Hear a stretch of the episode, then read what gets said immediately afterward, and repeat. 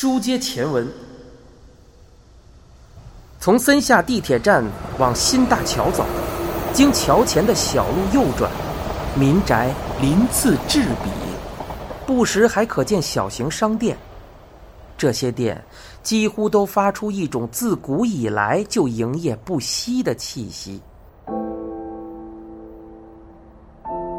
如果是其他的地方，可能早就被超市淘汰了，但小商行仍然能顽强的存活下来，或许就是老街的特点吧。草剃边走边想到。已经过了晚上八点，不知道哪里有公共澡堂。只见抱着脸盆的老妇不时走过。岸谷在草剃身边嘟哝道：“交通便利，买东西也方便，是个宜居的好地方啊。”岸谷在草剃身边嘟囔着。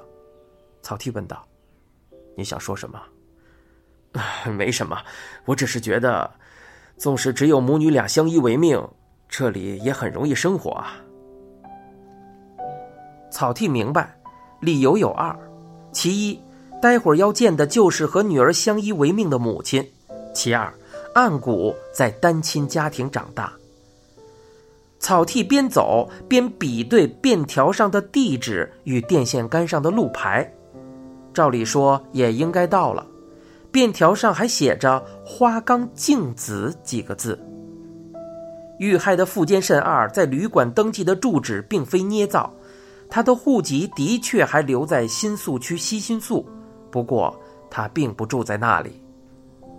查明死者身份的消息，电视和报纸都报道了，同时还不忘加上一句：“如果认识此人，请立即和附近警局联系。”然而，几乎完全没有接到算得上线索的消息。根据租房子给富坚的房屋中介的记录，查出了他以前的工作地点。位于迪洼的二手车行，他在那里没做多久，不到一年就离职了。以这一线索为起点，调查人员逐一查明了富坚的经历。令人惊讶的是，他过去竟是销售高级进口轿车的业务员，因为挪用公款被发现遭到开除，不过并未被起诉。挪用公款之事是一名调查人员偶然打听到的，那家公司还在，不过据他们说，已经没有员工知道详情了。富坚当时已经离了婚，据与他熟识的人表示，离婚后他对前妻纠缠不放，前妻带了个孩子，要查出两人的居住地点不是难事，警方很快就查出那对母女。花冈静子和花冈美里的住处，地点是江东区森下，也就是草剃现在正要找的地方。岸谷抱怨不已，说道：“真不想接这个差事，太倒霉了。”草剃说：“怎么，和我去打听案情就这么倒霉啊？”岸谷说：“不是。”人家母女俩好端端的过安静的日子，我可不想去打扰他们。草剃说：“只要与案子无关，就不会打扰他们。”不见得吧？听说富坚是个相当可恶的恶夫恶妇，他们肯定连想都不愿想起他呀。草剃说：“那他们更应该欢迎我们啊！我们带来了恶棍死掉的好消息，你别苦着脸了。”否则，连我都跟着泄气。啊，就是这里。草剃在老旧的公寓前驻足。建筑本身呈现的是脏脏的灰色，墙壁上有几处修补过的痕迹。共有两层，上下各四个房间。现在亮着灯的房间占了半数。草剃走上楼，暗谷尾随其后。二零四号。在二楼，二零四号距离楼梯最近，门旁的窗口透出灯光，草剃松了口气。若不在家，就得改天再跑一趟了。他并未提前通告对方今晚来访。他按了门铃，室内立刻传来脚步声。门打开一条缝，门上依然挂着链子。既然是母女相依为命，这种程度的谨慎理所当然。门缝的另一端，一个女子惊讶的仰望着草剃二人，大大的黑眼珠令人印象深刻，是个脸蛋小巧的女人，看起来年纪轻轻，好像还不到三十岁，但草剃立刻发觉，那是因为灯光昏暗，握着门把的手分明透露出年龄。打扰了，请问是花冈静子女士吗？草剃尽量让表情语气柔和一些。我就是。他露出不安的眼神。我们是警视厅的人，有个消息通知您。草剃取出警察证给他看，一旁的岸谷也是如此。镜子瞪大眼睛，大大的黑眼珠游移不定。警察。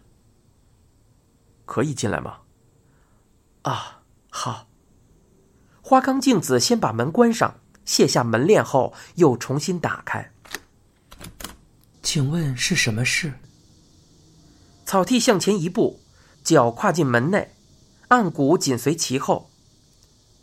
您认识福间伸二先生吗？镜子微微一僵的表情，并未逃过草剃的眼睛。但那可以解释为，突然听到警察提起前夫而吃惊。镜子说：“是我前夫，他怎么了？”他似乎不知道他已遇害，大概没看电视和报纸，新闻媒体没有大篇幅报道这事，他没注意到也不足为奇。事实上，草剃刚开口。眼睛就瞄到里边的纸门，纸门正啪的关上。里面有人。我女儿。哦。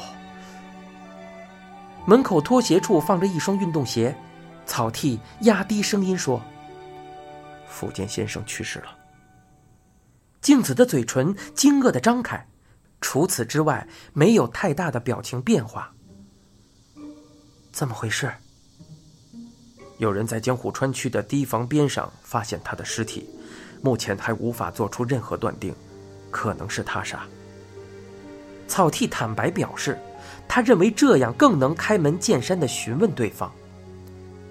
静子脸上这才浮现出恍惚的神色，一脸茫然的微微摇摇头。他怎么会发生这种事？我们目前正在调查。富坚先生没有家人，只好来请教与他有过婚姻关系的您。这么晚来打扰，实在冒昧。草剃鞠躬致歉，静子捂着嘴，垂下双眼。啊，这样。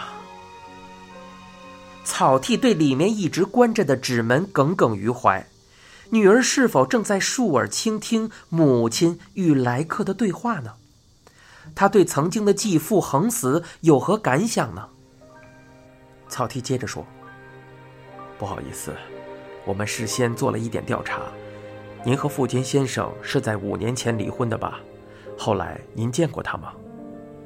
静子摇着头。离婚后几乎没见过面。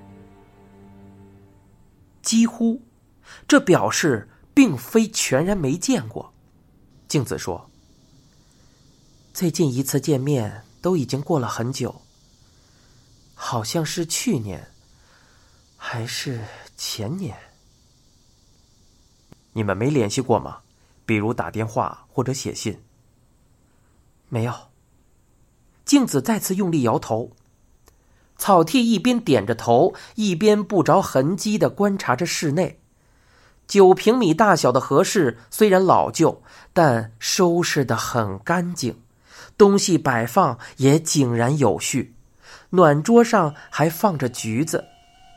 看到墙边立着羽毛球拍，草剃的怀旧之情不禁油然而生。以前读大学时，他也参加过羽毛球队。你现在收听的是东野圭吾原著、一辆松鼠播讲的《嫌疑人 X 的现身。